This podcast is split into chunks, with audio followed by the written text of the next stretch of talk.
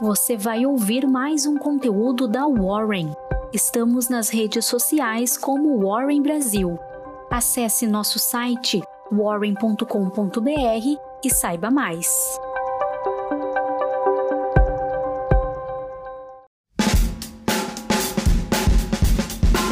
Fala pessoal, bom dia. Começando agora mais uma Warren Call dessa sexta-feira, dia 25 de junho. Meu nome é Iago, eu sou analista de investimentos aqui da Warren e sou eu quem vou trazer as notícias aí que aconteceram na quinta-feira e também a agenda para o dia de hoje. Começando pela agenda de hoje, nos Estados Unidos teremos a divulgação da renda e de gastos pessoais do mês e também do índice de preços do PCE. Aqui no Brasil, o dia começa com o BNDES fazendo um leilão da Companhia de Eletricidade do Amapá. Ao longo da sexta-feira teremos outras divulgações importantes, tá? Divulgações do mês, que será o Índice Nacional de Custos de Construção no Mercado, o INCC, o IPCA 15, a definição da bandeira tarifária da ANEL e também leilões de energia existentes aí na A4 e A5. Nos fatos que marcaram a quinta-feira, o presidente dos Estados Unidos, Joe Biden, afirmou que a Casa Branca fechou um acordo com um grupo de senadores democratas e da oposição republicana o plano de investimentos aí de infraestrutura de quase um trilhão de dólares. Saberemos mais detalhes aí ao longo dos próximos dias. Nos Estados Unidos, a leitura final do PIB do primeiro trimestre de 2021 confirmou que o país cresceu 6,4% a taxa anualizada por outro lado, decepcionando o mercado, os pedidos de seguro-desemprego vieram em 411 mil pedidos, frustrando o consenso aí de 380 mil. E em sua primeira declaração oficial, o presidente Jair Bolsonaro negou qualquer envolvimento na compra da Covaxin. O CMN, Conselho Monetário Nacional, reduziu aí a meta de inflação a ser perseguida pelo Banco Central em 2024 para 3%, ante 3,25%.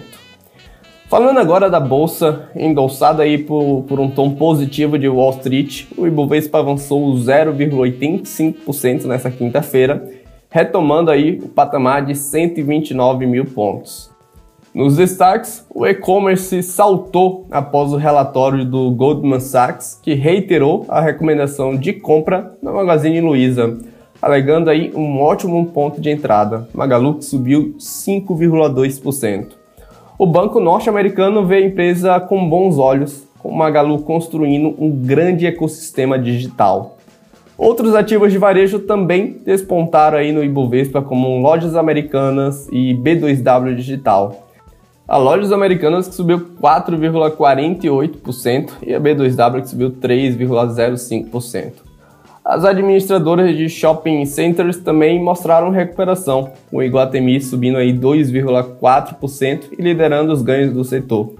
O Iguatemi aprovou a emissão de 500 milhões de reais em debentures. O BR Malls informou que o Morgan Stanley uh, passou a deter 4,9% de suas ações ordinárias. BR Malls subiu 0,9%. E diante do otimismo do fechamento do pacote aí de infraestrutura nos Estados Unidos, o índice de materiais básicos destacou entre as grandes altas setoriais. O IMAT subiu 1,99%. O rally nas exportadoras foi liderado pela CSN e Gerdau. A CSN que subiu 3,3% e a Gerdau subiu 3,29%. Essas empresas aí podem então se beneficiar na tese de crescimento mundial. E a Vale, que subiu 0,12%, informou um aumento no pagamento de dividendo anunciado no último dia 17, que irá acontecer no dia 30 de junho. Agora serão pagos R$ 2,18 por ação ordinária. Em live, a Eletrobras apresentou um plano de aceleração de obras em Angra 3, no qual prevê um investimento aí de 6 bilhões de reais até 2023. E o fundo Actis iniciou o processo em busca de compradores para a sua empresa de renováveis Ecoenergia, que opera aí usinas eólicas no Nordeste. A Neo Energia e a chinesa CTG estão entre os grupos que avaliam os ativos. A Neo Energia subiu 1,5% na sessão. A Localiza subiu 0,78%, aprovou o pagamento de juros sobre capital próprio de 0,096 reais em 20 de agosto. A companhia também aprovou a recompra de até 50 milhões de ações e de 600 milhões de reais em debentures.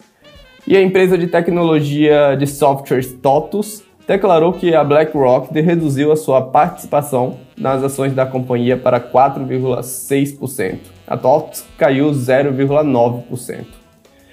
Na bolsa norte-americana, o Wall Street saltou para o positivo após a declaração de que o presidente Joe Biden uh, fechou um acordo de infraestrutura com o grupo bipartidário de senadores. O S&P 500 subiu 0,6% para atingir aí um recorde de fechamento de 4.266 pontos, retomando o seu recorde anterior de 14 de junho e recuperando totalmente as perdas desencadeadas nos últimos dias. No mercado de juros futuros aqui no Brasil, as taxas encerraram o dia em forte queda firme ao longo de toda a curva refletindo aí o recuo do dólar e um cenário exterior mais positivo.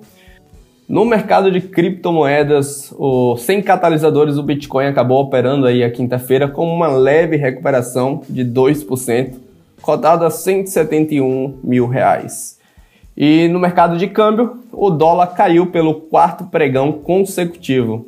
A moeda comercial encerrou o dia aí com um recuo de 1,18%, cotado a R$ 4,90, o menor valor desde 9 de junho de 2020. O DXY, que é o índice que mede aí o comportamento da moeda norte-americana ante principais divisas, encerrou na estabilidade, subindo levemente 0,01%. Bom, pessoal, ficamos por aqui. A gente se vê então na próxima semana na Warren Call. Uma ótima sexta-feira para vocês e um bom final de semana e até lá.